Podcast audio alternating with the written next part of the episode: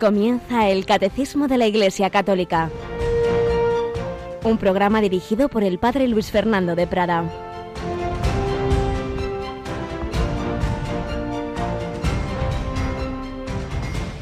Tanto amó Dios al mundo que entregó a su unigénito para que todo el que cree en él no perezca, sino que tenga vida eterna.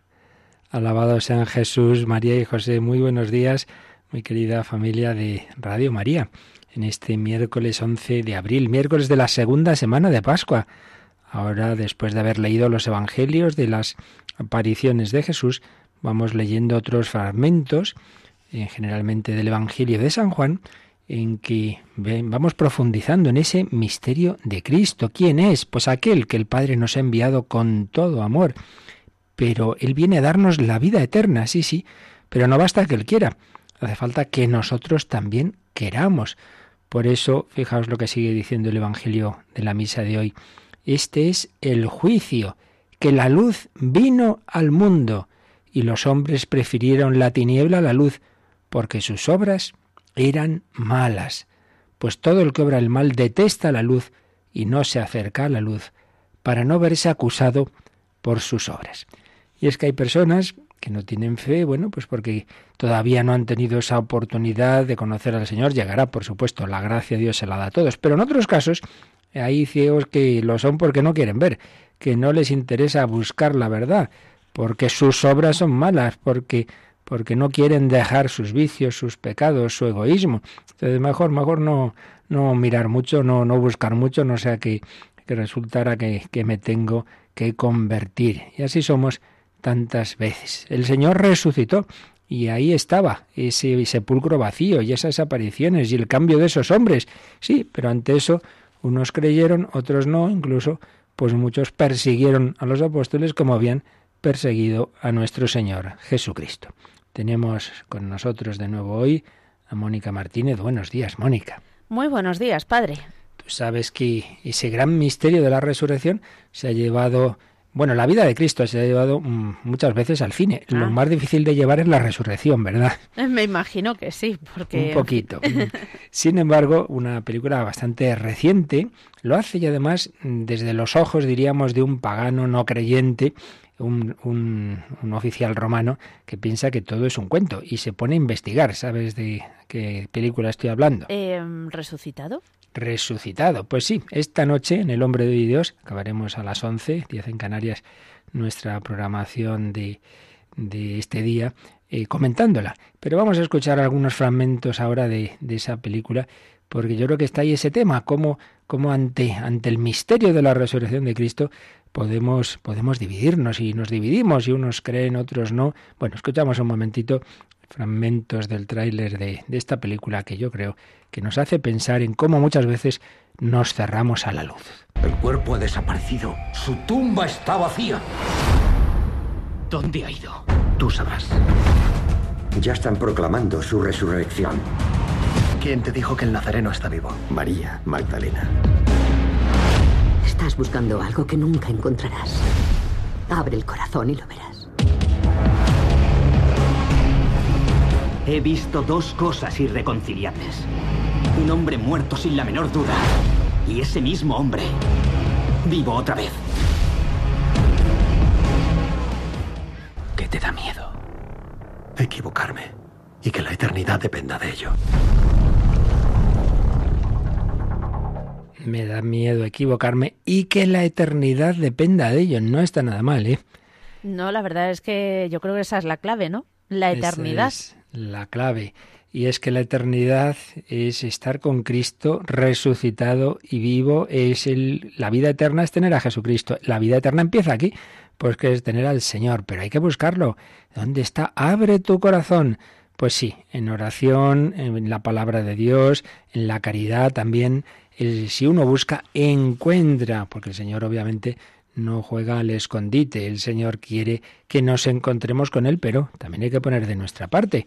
Eh, se casan dos y los dos quieren, no solo si quiere uno de ellos. Pero ¿quién ha estado y está más cerca del Señor? La Virgen María. Bueno, ayer comenzábamos, Mónica, la preparación a la consagración en el espíritu de la esclavitud mariana. ¿A qué horas nos prepara nuestro querido Padre Santiago Arellano? Que tomen buena nota nuestros oyentes. La primera eh, bueno, emisión de esta preparación es después de la, del rezo de la hora intermedia, eso de las 12 y 20 más o menos.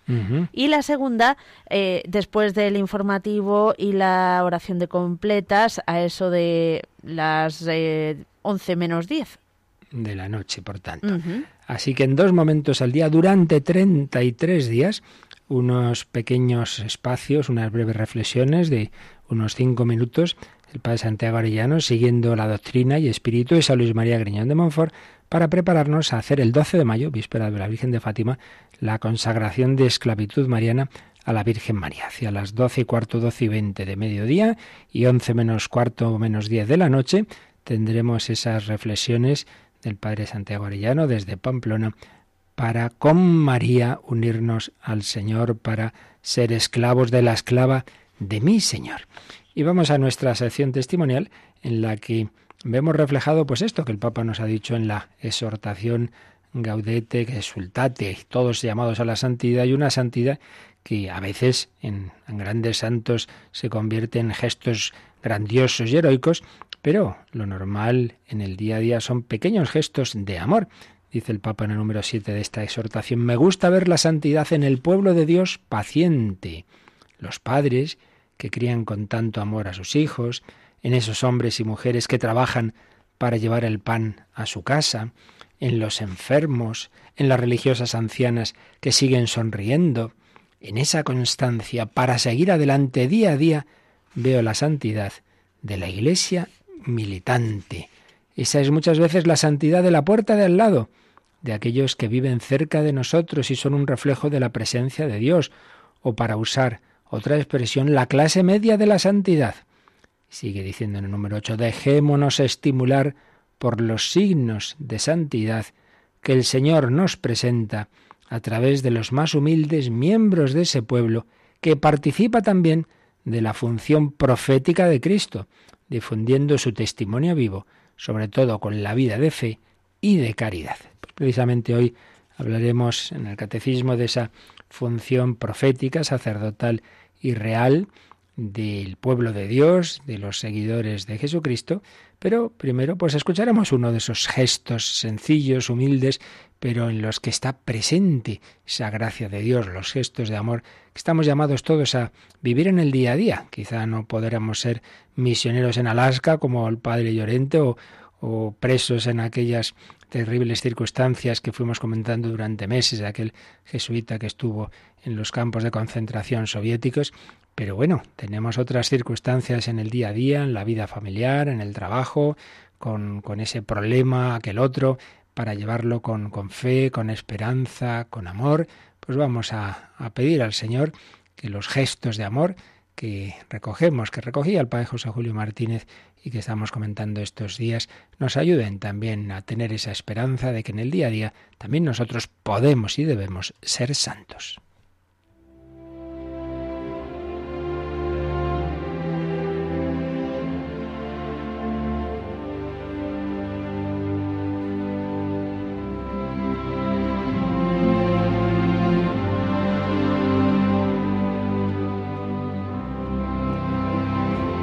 Uno de esos gestos de amor que recogía y publicaba Padre José Julio Martínez le puso por título al artículo que escribió Saber compartir, qué buena sabiduría. Y nos contaba, Pedro, con su esposa Catalina y sus hijos, compone una honrada familia residente en un pueblo de las Islas Canarias. Para ganarse el pan de cada día, trabaja en el campo y presta algunos servicios a don Ricardo, propietario de un hermoso comercio en la misma población. Aquella tarde Pedro trae una alegría especial y corre a comunicarla a Catalina. Oye, el primo Fabián acaba de decirme que sabe de una colocación muy buena y que puede influir para que me la den a mí. Será un sueldo fijo. Se acabaron las preocupaciones de si el campo viene mal este año, de si persiste la sequía. Catalina también se siente feliz. Enhorabuena, Pedro. Pero Catalina sabe que su marido es gente buena, ella también quiere serlo. Y se le ocurre el pensamiento de que una felicidad comunicada es felicidad verdadera. Y sigue hablándole así. Nosotros, Pedro, queremos ser buenos cristianos. Yo creo que no es buen cristiano simplemente el que va a misa cada domingo, sino el que cumple cada día lo que aprende en la misa del domingo. Y el domingo pasado el sacerdote nos explicó muy bien eso de compartir. El que tiene con el que no tiene. El que tiene más con el que tiene menos. Pues mira, Pedro, para nosotros y para preparar el porvenir de nuestros hijos ya nos basta con lo que nos da la finca y lo que nos paga don Ricardo. En cambio, tenemos ahí cerca al señor Pancho con su campito pequeño y con ocho hijos. ¿No será que nos ha llegado la hora de compartir?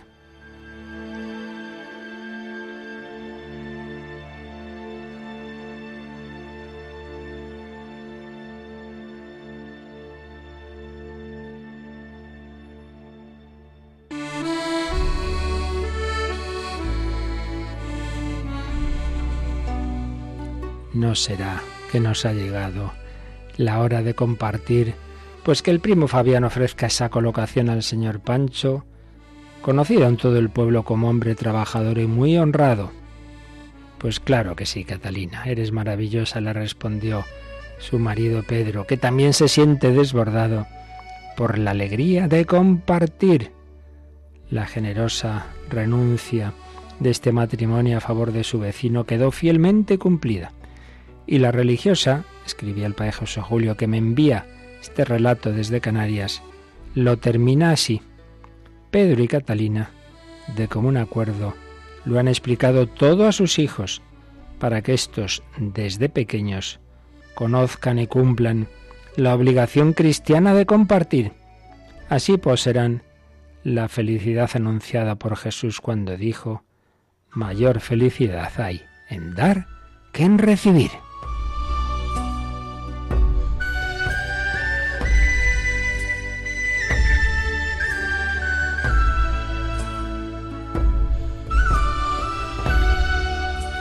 Mayor felicidad hay en dar que recibir una frase de Jesús que no está en los evangelios, sino que la recoge San Pablo en la tradición oral y aparece en un discurso suyo en los Hechos de los Apóstoles.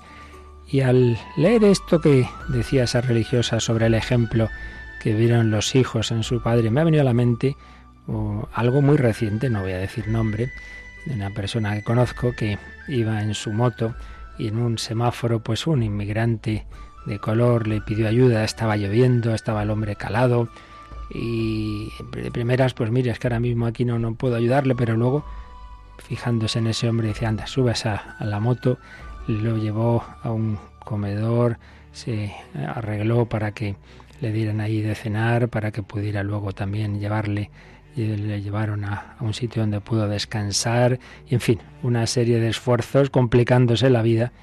Y luego un hijo suyo, le dijo, papá, cuando sea mayor me gustaría ser como tú. Y este padre pues se emocionaba y decía, bueno, ojalá lo estemos haciendo bien con nuestros hijos, con esos ejemplos. Pues claro que sí, hay que practicar, hay que, más que doctrina y predicación, hay que transmitir con el ejemplo. Gestos de amor en el día a día. Amor al Señor, amor al prójimo, que es donde se demuestra realmente si ese amor es verdadero, se lo pedimos al Espíritu Santo, lo pedimos a la Virgen María, que nos ayude a encarnar el Evangelio en los gestos de amor, porque Dios quiere que seamos, tengamos un corazón bueno como el de Cristo.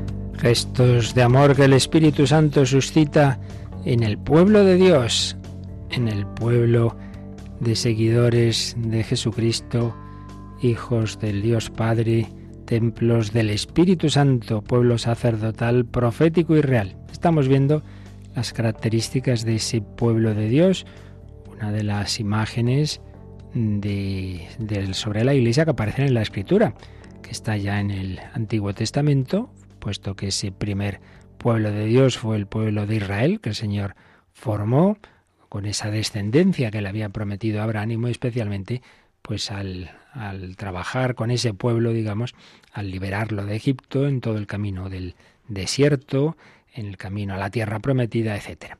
Habíamos visto, habíamos leído ese largo número de características del pueblo de Dios, el 782, pero no lo acabamos de comentar, así que primero lo releemos para que se nos quede lo que ya vimos ayer y acabamos de comentar lo que nos faltaba, Mónica. 782. Las características del pueblo de Dios.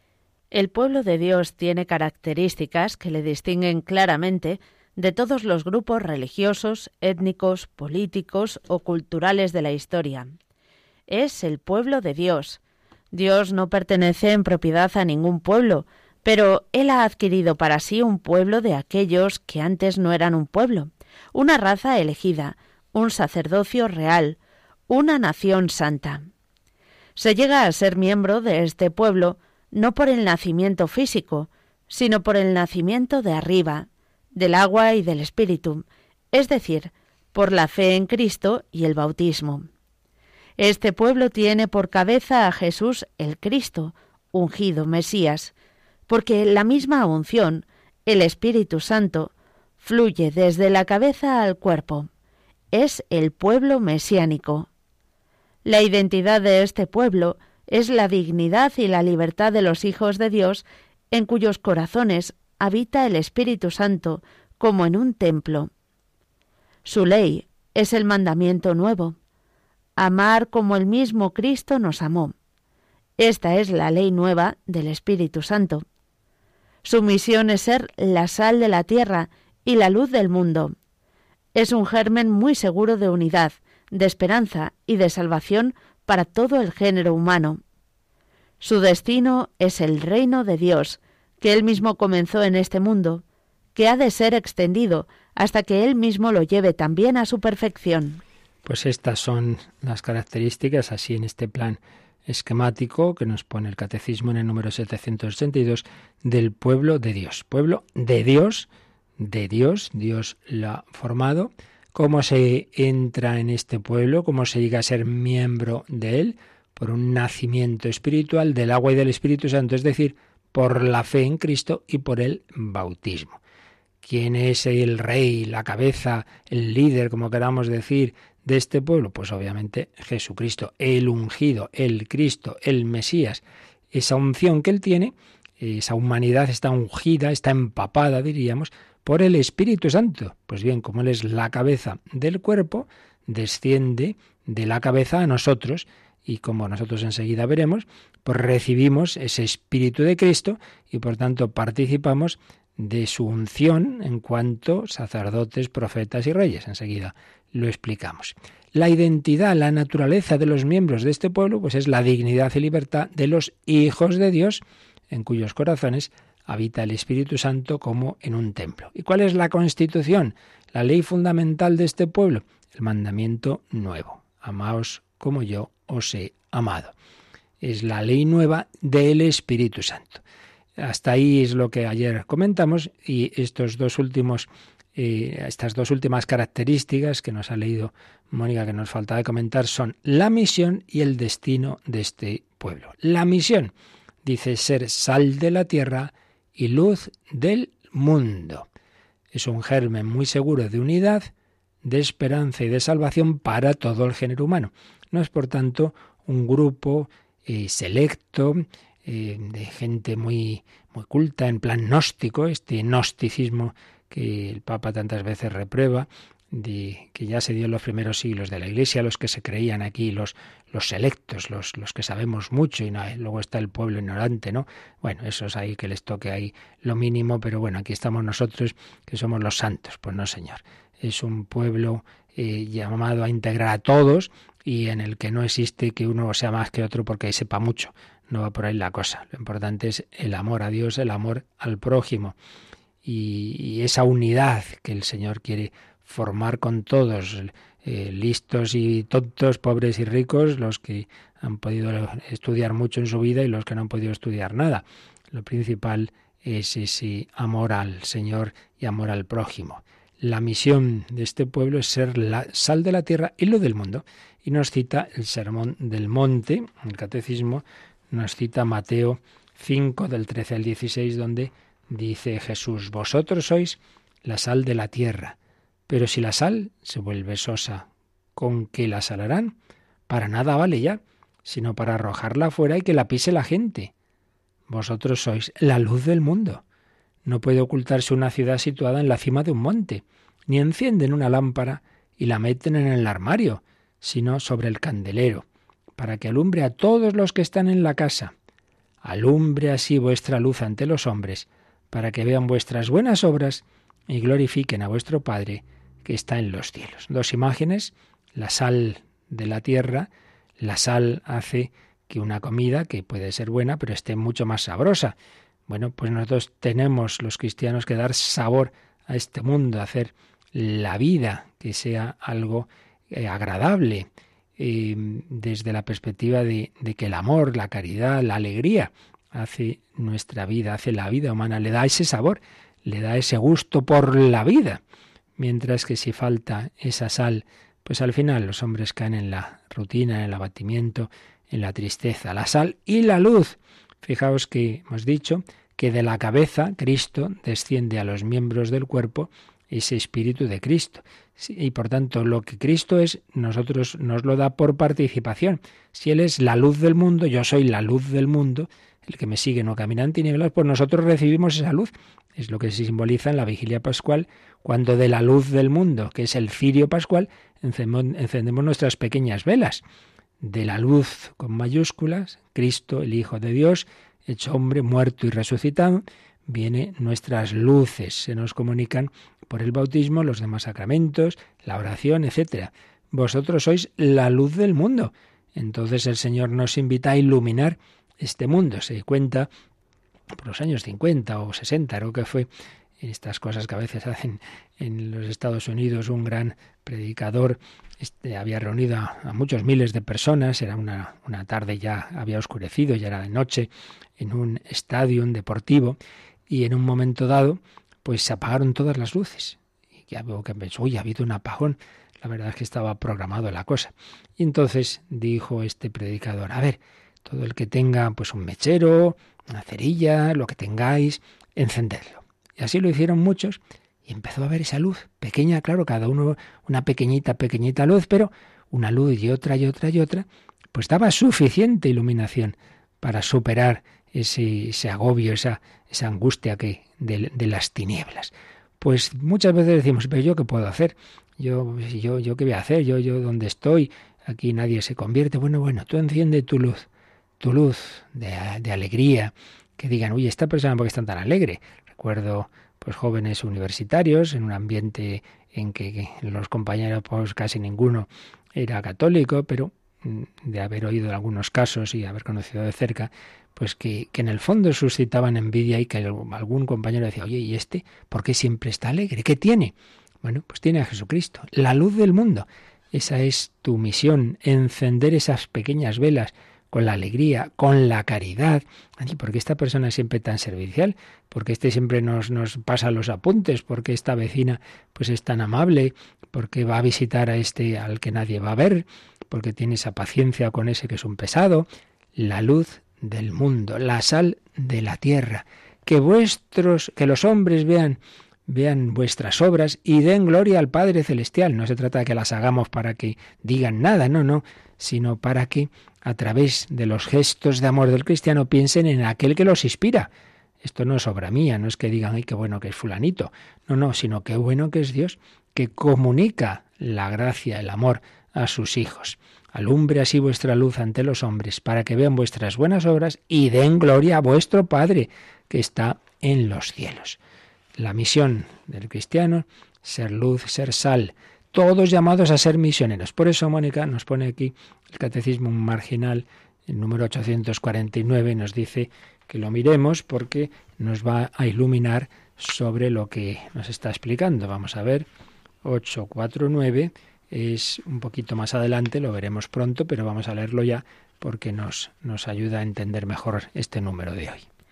El mandato misionero. La Iglesia, enviada por Dios a las gentes para ser sacramento universal de salvación, por exigencia íntima de su misma catolicidad, obedeciendo al mandato de su fundador, se esfuerza por anunciar el Evangelio a todos los hombres. Id, pues, y haced discípulos a todas las gentes, bautizándolas en el nombre del Padre, y del Hijo, y del Espíritu Santo, y enseñándoles a guardar todo lo que yo os he mandado. Y sabed que yo estoy con vosotros todos los días hasta el fin del mundo. Pues es un número dentro de este mismo tema de la Iglesia que estamos viendo, pero más adelante, eh, que dice la misión, exigencia de la catolicidad de la Iglesia. Si la Iglesia no es no está llamada a ser un grupito de unos cuantos selectos, sino que, como hemos dicho, está llamado a ser un pueblo para todos, católico, catolicidad, quiere decir universal, universalidad. Si esto es así y muchos hombres todavía no conocen a Cristo y no conocen la Iglesia, pues tenemos la obligación de anunciarles, proponer, no imponer, pero sí proponer. Por tanto, es consustancial a la Iglesia su espíritu misionero.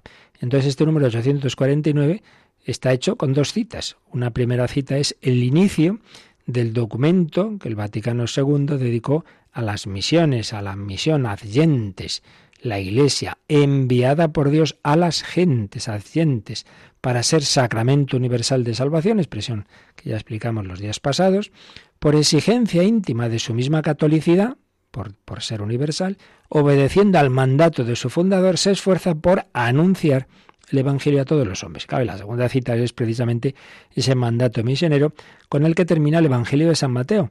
Mateo 28, 19 y 20. Id, id, id y haced discípulos a todas las gentes, no a unos cuantos, no a los de aquí de Oriente, no, no, cristianismo es religión universal.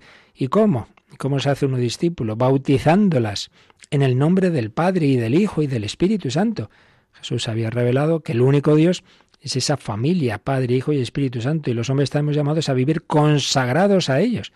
Y eso es ser bautizar. Bautizándolas en el nombre es como consagrándolas al Padre, al Hijo y al Espíritu Santo. Yo estoy consagrado a Dios. Entonces, si yo me consagro, pues quiero vivir como Dios quiere. Por eso, enseñándoles a guardar todo lo que os he mandado. Y sabed que yo estoy con vosotros todos los días hasta el fin del mundo. Yo estoy con vosotros todos los días hasta el fin del mundo. Mm, con frecuencia esas películas que recogen la vida de Jesús, bueno, pocas, la verdad es que pocas, pero algunas de ellas recogen también ese final, ese mandato misionero. Vamos a escuchar cómo, cómo lo recoge, no hay ninguna evidentemente que, que pueda ser plenamente fiel exactamente cómo fue, para empezar, porque los mismos evangelios, claro, nos dan cuatro datos, ¿no? Pero bueno, lo esencial aparece así en, en la película Resucitado, escuchamos ese, ese final de, de, de estas palabras de Jesús en esa película.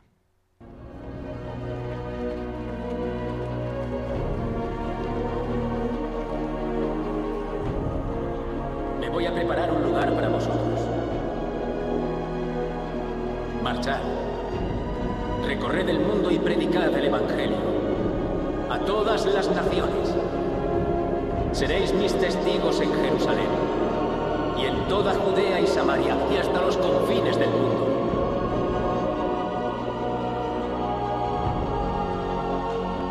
Y sabed que estaré con vosotros. Siempre.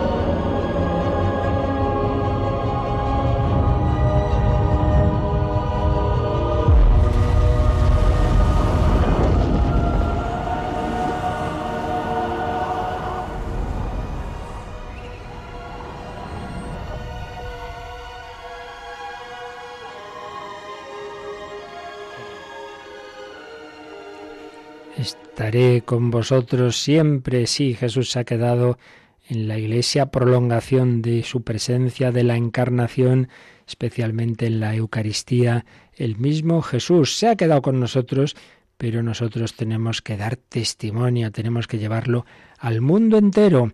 El Señor ha dejado su iglesia, esa iglesia que edificó sobre Pedro. Pero si Pedro le negó, sí, pero más allá de la fragilidad humana que tenemos todos los miembros de la Iglesia, está esa asistencia de Cristo. Vamos a meditarlo un poquito, vamos a dar gracias al Señor de que nos ha introducido en su iglesia y vamos a recordar esa otra escena, esa aparición de Jesús en el lago de Tiberíades al final ya del Evangelio de San Juan y cuando se queda con San Pedro. Simón, hijo de Juan, ¿me amas?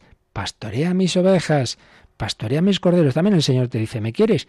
Pues ayuda a los demás pastorealos tú también, como padre de familia o madre, pues con, con los miembros de tu familia, empezando por tus hijos, pastorealos, da testimonio donde estás en tu trabajo, con el amor, con la caridad, con la alegría.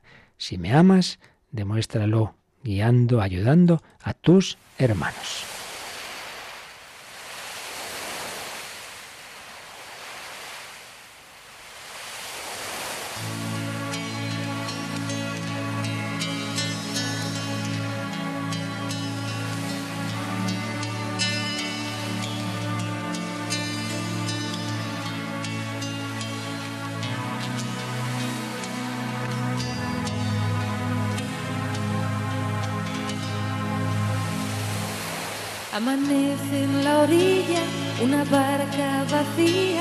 Y en el fondo del alma una herida. Pescador, ya no sabes pescar. Pescador, ya no sabes pescar. Amanece en la orilla y una lágrima brilla en el rostro del lobo de mar le negué y ya no volverá. Negué y ya no volverá. Amanece en la orilla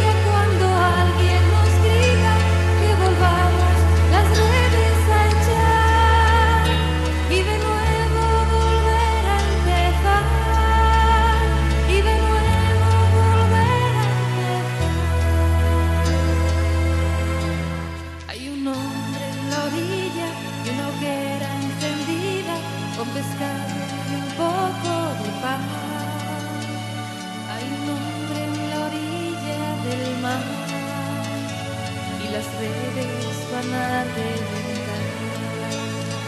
van a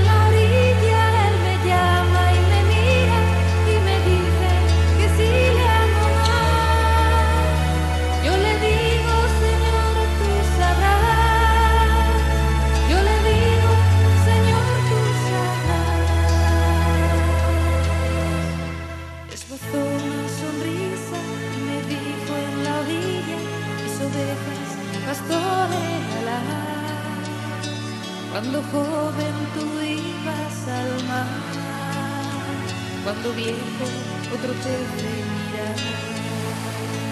Hay un hombre en la orilla del mar y yo tengo que echarme a nadar.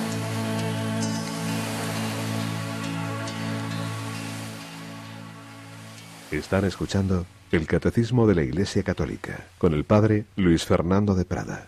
Pastorea a mis ovejas. Tenemos todos esa misión apostólica de ser sal de la tierra y luz del mundo. Y el último rasgo del pueblo de Dios, que dice este número 782, es el destino. El destino es el reino de Dios. Lo leemos de nuevo. Dice, su destino es el reino de Dios que él mismo comenzó en este mundo que ha de ser extendido hasta que él mismo lo lleve también a su perfección. Hablamos ya mucho en su momento del reino de Dios, no vamos a repetir todo lo que dijimos.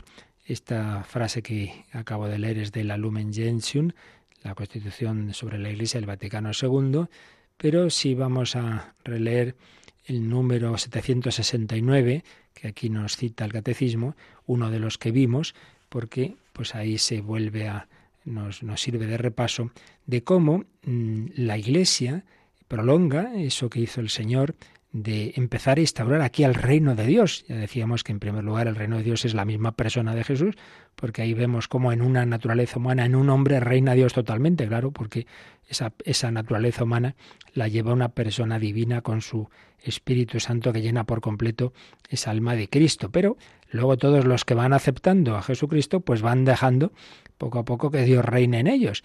Entonces lo que el Señor quiere es que llegue un momento en que todo el mundo acepta ese reinado. En cualquier caso, llegará un momento, la consumación de la historia, en que ya sí, ya se producirá esa plenitud del reino. Y eso es lo que recuerda este número 769 que aquí nos cita el catecismo. Lo releemos, Mónica. La Iglesia solo llegará a su perfección en la gloria del cielo, cuando Cristo vuelva glorioso. Hasta ese día, la Iglesia avanza en su peregrinación a través de las persecuciones del mundo y de los consuelos de Dios.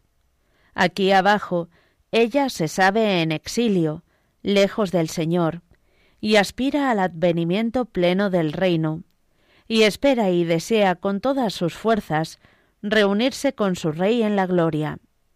La consumación de la Iglesia en la gloria, y a través de ella la del mundo, no sucederá, sucederá sin grandes pruebas.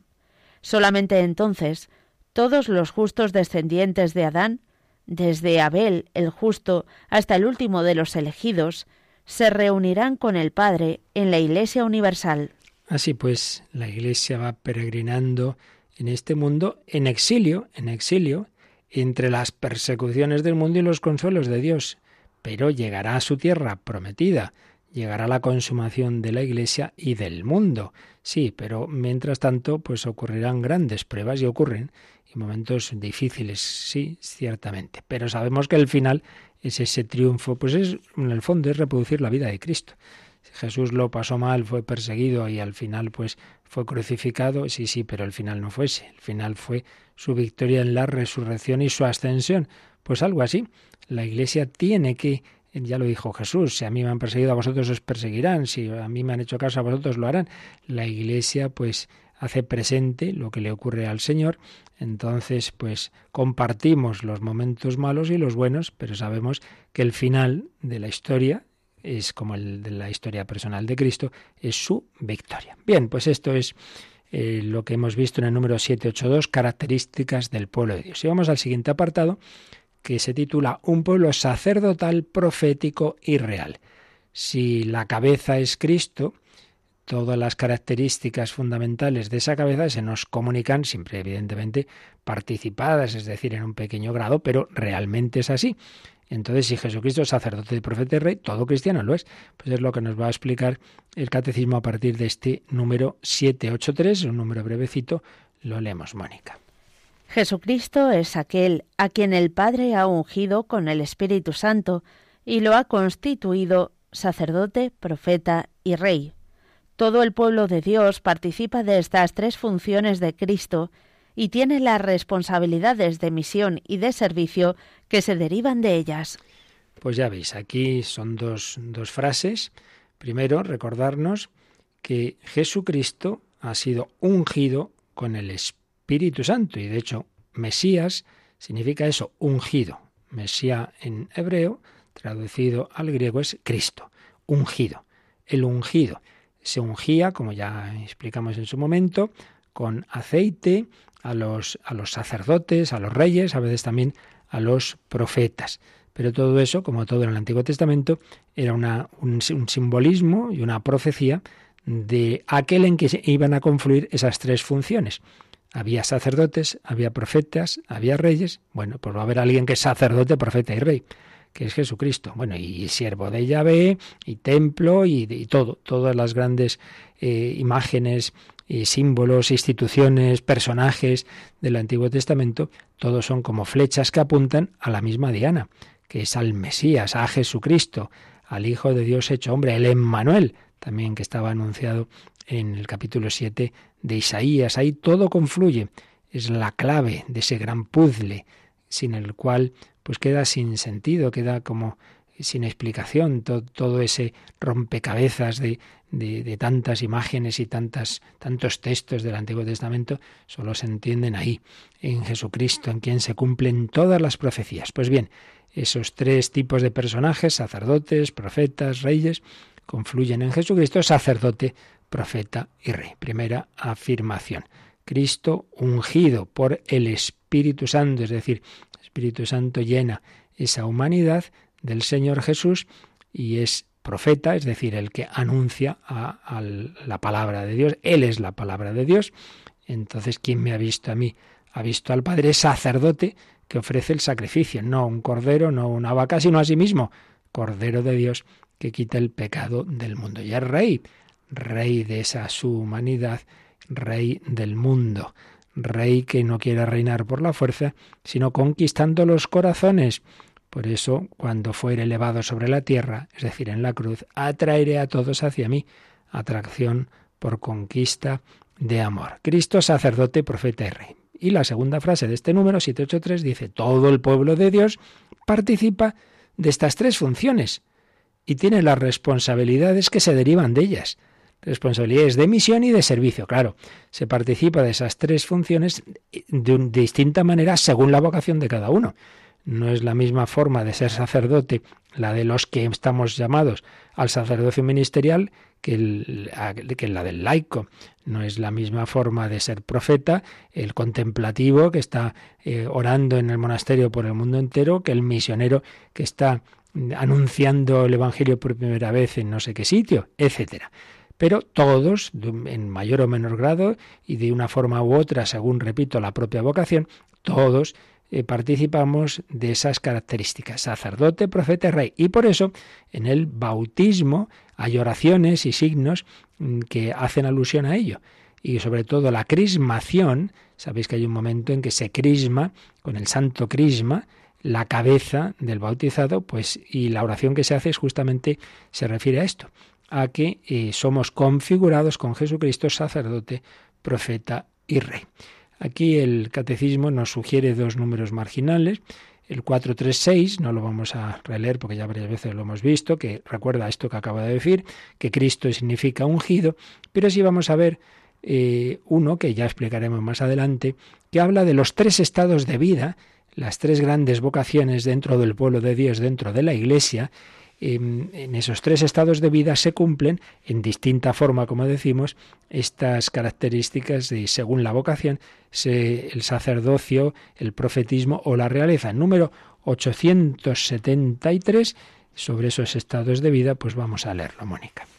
Las mismas diferencias que el Señor quiso poner entre los miembros de su cuerpo sirven a su unidad y a su misión, porque hay en la Iglesia diversidad de ministerios, pero unidad de misión. A los apóstoles y sus sucesores les confirió Cristo la función de enseñar, santificar y gobernar en su propio nombre y autoridad. Pero también los laicos, partícipes de la función sacerdotal, profética y real de Cristo, cumplen en la Iglesia y en el mundo la parte que les corresponde en la misión de todo el pueblo de Dios. En fin, en esos dos grupos, jerarquía y laicos, hay fieles que por la profesión de los consejos evangélicos se consagran a Dios y contribuyen a la misión salvífica de la Iglesia según la manera peculiar que les es propia. Pues esto nos dice el número 873 en el párrafo cuarto al que ya llegaremos si Dios quiere sobre la Iglesia un párrafo que se titula Los fieles de Cristo. Dos puntos. Jerarquía, laicos y vida consagrada, porque son las tres grandes vocaciones, los tres estados de vida en los que podemos seguir a Cristo, todos llamados a seguir a Cristo, todos llamados a la santidad.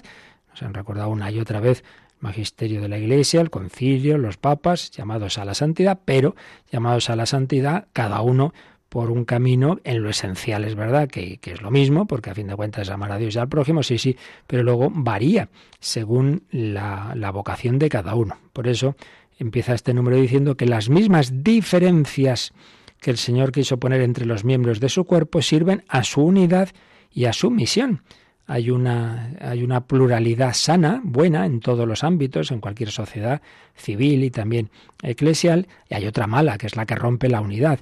La buena es, oye, qué maravilla, que somos distintos, pero en lo esencial tenemos el mismo fin, tenemos esta, esta este, este espíritu de, de, unidad entre nosotros, pero no es uniformidad, hay diferencias, esto pues en muchos campos, ¿no?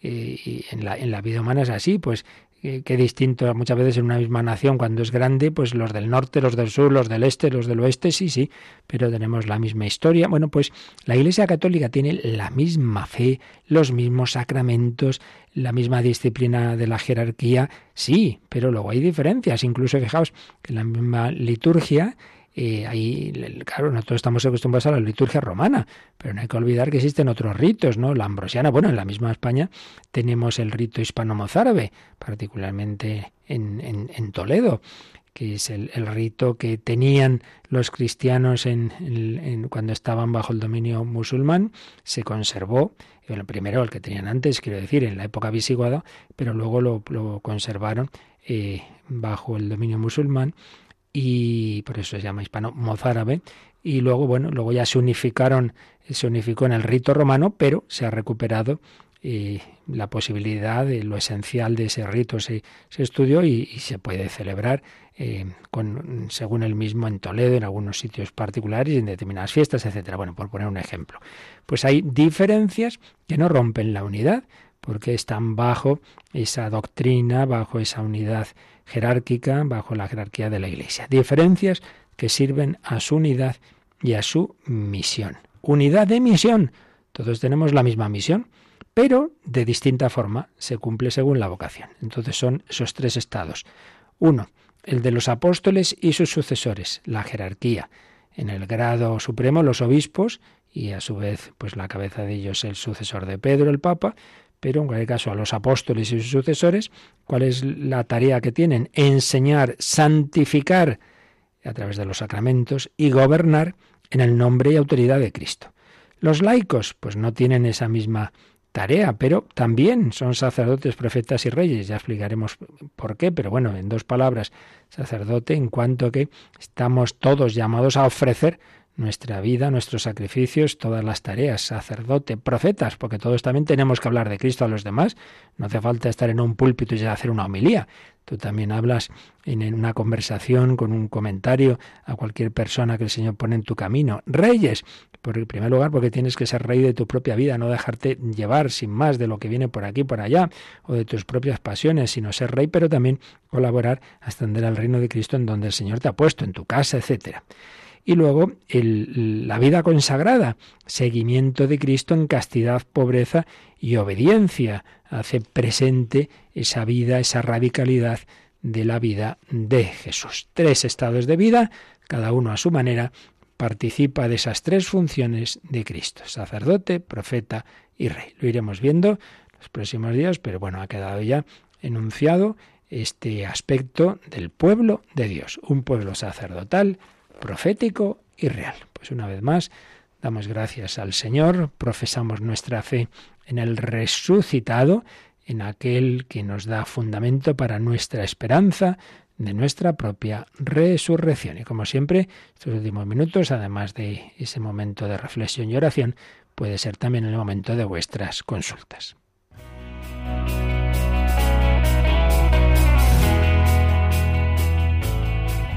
Participa en el programa con tus preguntas y dudas.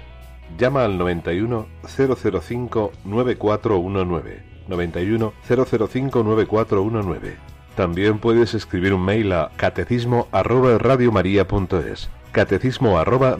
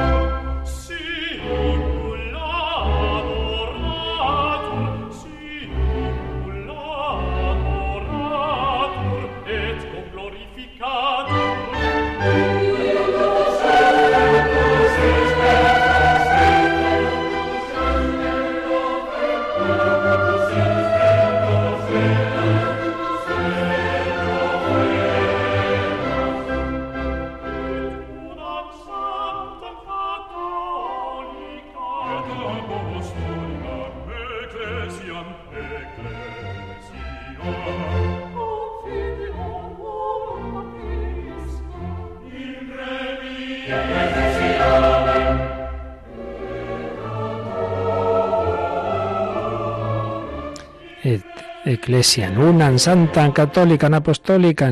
Creemos en el Espíritu Santo y en la Iglesia, una santa católica y apostólica. En ella se nos da el perdón de los pecados y esperamos la resurrección de la carne. Todo ello porque Cristo resucitado vive en su Iglesia y nos quiere dar a participar de su propia vida divina. ¿Tenemos alguna pregunta, Mónica? Sí, María de Madrid eh, nos explica que ella va a la iglesia, pero encuentra una dificultad al eh, intentar poner en concreto el mandamiento de amar al prójimo y nos pregunta cómo eh, se puede amar al prójimo. Bueno, encuentra la dificultad ella y todos porque porque todos tenemos una lucha en nuestro interior. Por un lado somos imagen de Dios y en cuanto a imagen de Dios estamos hechos para amar, porque Dios es amor, pero por otro lado también tenemos la herida del pecado original y todos también nacemos egocéntricos. No hay que ver al bebecito que si no le dan lo que quiere, a patalear, a llorar y hay gente que se pasa así toda la vida. Porque que lo haga el niño de tres meses o de un año, patalee y llore cuando no le dan lo que quieren, se entiende, pero hay gente que así está con 70 años. Bueno, pues esa lucha la llevamos dentro. Entonces, ¿qué hay que hacer? Bueno, pues ¿quién es capaz de transformar nuestro corazón? Yo mismo no.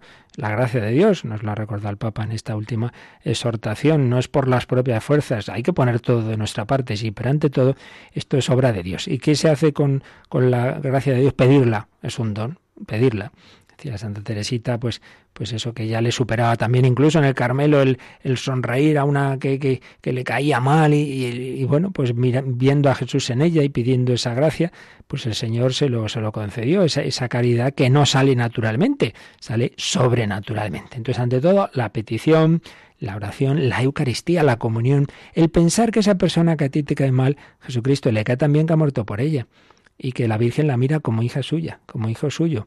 Todo eso. Y pensar también que en la medida en que juzguéis seréis juzgados. Si tú juzgas al otro duramente, pues, pues a ver qué te va a decir a ti el Señor.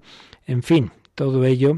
Y, nada, pedir al Señor y lanzarse. Y entonces cuando uno ve, mira, hoy, hoy he conseguido vencerme, eh, no le he soltado aquí no sé qué, sino que he sonreído. Y eso te va a dar una alegría que te va a ayudar la siguiente vez a que te sea más fácil. Algo así. Pero en fin, estos temas al final no hay una respuesta así, digamos, general teórica, sino que es la historia de cada uno, la lucha de cada uno. ¿Qué más tenemos? Otra consulta que nos hacen es referente al Ave María. Nos preguntan que en la parte, en al principio cuando se dice el Señor es contigo, en algunos eh, sitios eh, pone es contigo y en otros está contigo. ¿Cuál es la forma correcta o qué significa? Mm. Bueno, vamos a ver. Esto pasa muchas veces eh, que, claro, esto está tomado, como bien sabemos, de las palabras del ángel Gabriel en Lucas, en el capítulo 1 de, San Lucas, ¿no? Entonces, si vamos ahí al, al original griego, a ver, Lucas 1, 28, dice, alégrate llena de gracia. Entonces dice el original griego, la traducción del Padre Manuel Iglesias que eh, tiene esa cosa tan buena de que nos dice exactamente qué dice el original. Dice, propiamente el original dice, el Señor contigo. No dice ni es ni está, el Señor contigo. Algo así como cuando Jesús dice, yo estaré con vosotros. Es una, una, una fórmula, digamos, de esa cercanía, de esa asistencia. Es una fórmula bíblica, comenta en nota, en los relatos de vocación y de misión eh, como promesa de ayuda divina. Entonces, el original dice simplemente el Señor contigo. Entonces, luego ya depende en cada lengua cómo se ha traducido y cuál es la fórmula oficial que se ha aceptado por los obispos de cada nación, ¿no? Entonces, bueno, nosotros, eh, alégrate eh, de este salve María, hemos traducido el saludo, llena eres de gracia, el Señor, el Señor es contigo. Entonces, bueno, ya depende, ya digo, eh, el original pues simplemente dice el Señor contigo. Ya es un tema meramente lingüístico de cada nación, eh, cómo traducen. Pero lo esencial pues es lo mismo, es esa cercanía, ese, ese decirle a la Virgen que, que, el Señor está con ella y que le va, la va a acompañar en la misión, ni más ni menos tan tremenda, de ser Madre de Dios. Por ahí va la cosa.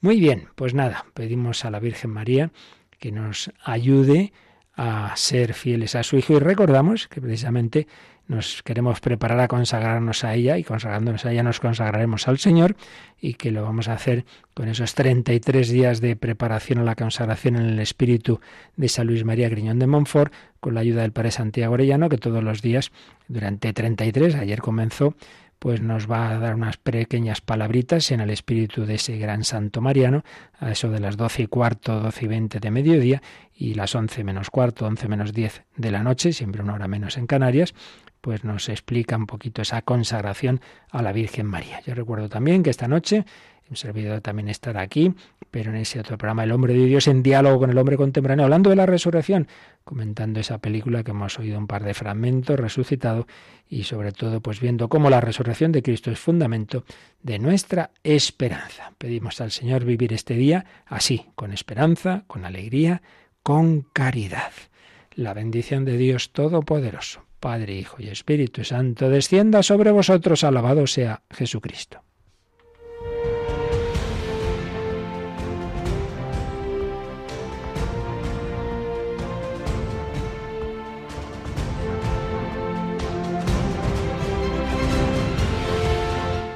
Han escuchado en Radio María el Catecismo de la Iglesia Católica, un programa dirigido por el Padre Luis Fernando de Prada.